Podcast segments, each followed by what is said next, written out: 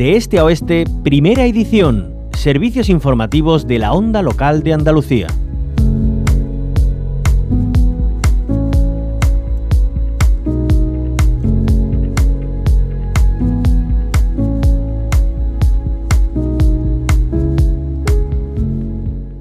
La Unión Europea eh, publicaba el reglamento delegado de la Comisión Europea por el cual se mantiene la excepción a la talla de 22 milímetros de la chirla italiana hasta el 31 de diciembre de 2025 ha, contado con el voto en contra del Ministerio de Agricultura, Pesca y Alimentación del Gobierno de España y también se mantiene al margen la Administración Pesquera Andaluza. Incluso la Consejería de Agricultura, Pesca, Agua y Desarrollo Rural de la Junta de Andalucía tenía previsto intensificar los controles en la talla del marisco procedente de Italia.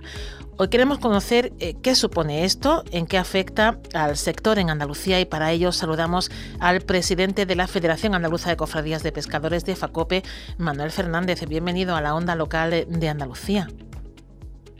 Sí. Eh, bueno, eh, decíamos, se mantiene la talla 22 milímetros para la chirla italiana. Para quienes no conocemos el sector, tanto como usted obviamente que se dedica a ello, ¿qué supone esto? Bueno, pues esto es un agravio comparativo que venimos demandando ya hace seis años, ¿vale? Y peleándolo.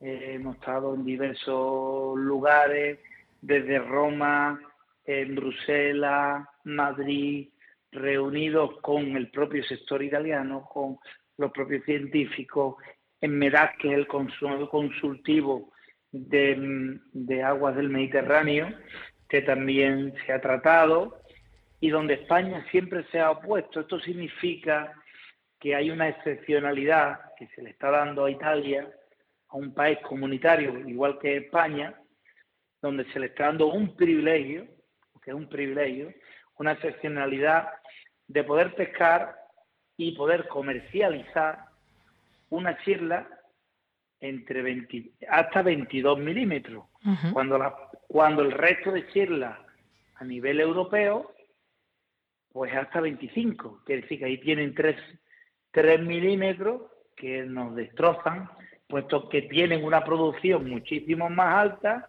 España es un país muy consumidor de ella, hace una demanda, pero ellos rompen el mercado. El, fallo principal es que ellos mm, mm, aumentan más la oferta que la demanda, porque tienen muchísimo producto si tuvieran la misma reglamentación que los españoles, pues ya las cartas del juego serían distintas. Entonces nos está haciendo un daño comercial terrible, está abocado a la desaparición del propio sector pesquero andaluz por este motivo, por este motivo, y entonces una de nuestras grandes quejas a los parlamentarios europeos y en todos los foros era que, bueno, que consiguieron en su día que le dieran esa excepcionalidad esos tres primeros años. Se podía, con una serie de argumentos, se podía hasta entender, pero la ampliación a seis no había por dónde cogerlo. Y ahora ya el aumento a, a otros tres años, estamos hablando de nueve años. Ya esto no es una excepción, excepcionalidad, esto ya es un cambio de talla.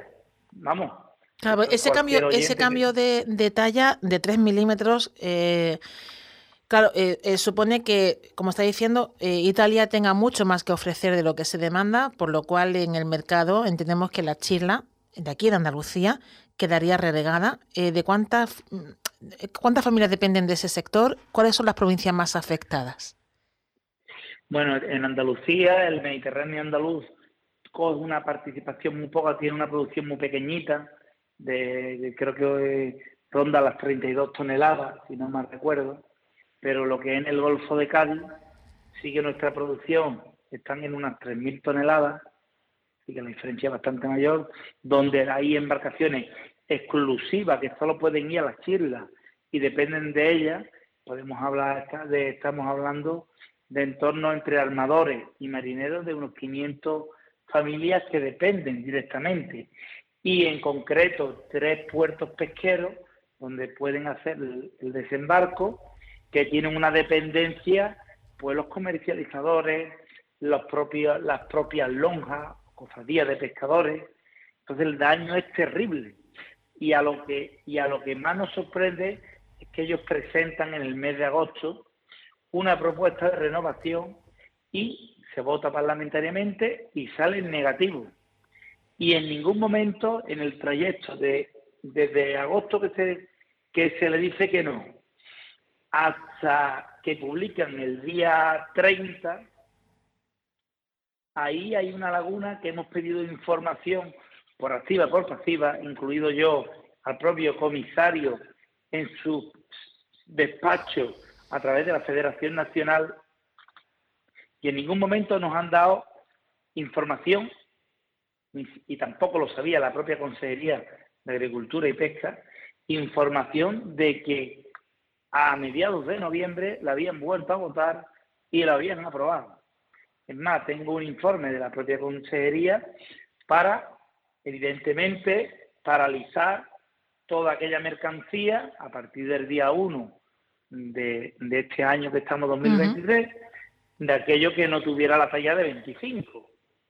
Por lo tanto, ha visto un, ha visto un ocultismo con este tema y como siempre, como casi todo lo que hacen en Italia, porque hay muchas quejas en muchas materias de pesca que tienen unas mejoras y por parte de Europa, no solamente con las islas, y que nos está haciendo, como te digo, muchos daño. Y a esa flota con campañas porque le llega información no sé cómo ni de qué manera le llega información española y hacen cuando hacemos parada nos invaden aún más con chirlas, es decir, que hacen, están mm, avasallando al sector pesquero andaluz y van a provocar la desaparición de qué es lo que quieren hacer, quedarse con el nicho de mercado. ¿Qué se puede hacer ante esto, Manuel? Bueno, pues esto es una impotencia continua. Es más, un día antes yo mismo había publicado que no se iba a renovar, aunque yo a los míos le había dicho que que ellos estaban incidiendo en, en, que se volviera a aprobar sin saber que en noviembre, puesto que no me habían, yo te digo, ni la propia Consejería de Agricultura tenía conocimiento ni el sector de que habían hecho este movimiento por la puerta de atrás. Y, bueno, ante esto, pues la impotencia, eh, no te puedo decir cómo podemos arreglarlo, porque arreglarlo ya no tiene arreglo. Ya, por parte de los consumidores, eh, por parte de los consumidores, eh, por lanzar un mensaje, eh, bueno, por lo menos de, de esperanza, se puede elegir qué recomiendan, aquí me da etiquetas, pues para apostar por el producto andaluz. Hay que ver los etiquetados. No es lo mismo, los productos no son iguales. Es distinto cuando una, en este, en este caso, como en todos los demás productos que nos comemos pues te puedes comer por todo el producto que venga de fuera de Andalucía o de terceros países cuando vienen la cuando vienen países africanos que vienen unas trazabilidades y no lleva ese esa esa persecución sanitaria que tiene que podemos tener por ejemplo en Europa. Pero cuando hablamos de la chirla ten en cuenta que cuando viene a nuestros mercados llevan con tres o cuatro días ya de, de haberla pescado y ya te digo yo que llevan algunos productos que no llevan la nuestra. Para que conserven. Para, conservantes, claro. La nuestra es pues viva. Claro. La coge. De cercanía. agua y, es, claro, que una chirla pescada de hoy la comen mañana en el bar. Bueno, pues a ver si por lo menos a pequeña escala y poquito a poco eh, la ciudadanía podemos arrimar el hombro para que no desaparezca este sector, ya que bueno parece que en las grandes instancias la política es otra, pero por lo menos lanzar ese mensaje a los consumidores de apoyo al, sector pesquero andaluz, y en este caso hablamos de, la chirla. Eh, Manuel Fernández, eh, presidente de la Federación Andaluza de Cofradía de Pescadores de FACOPE, muchísimas gracias por explicárnoslo en la onda local de Andalucía.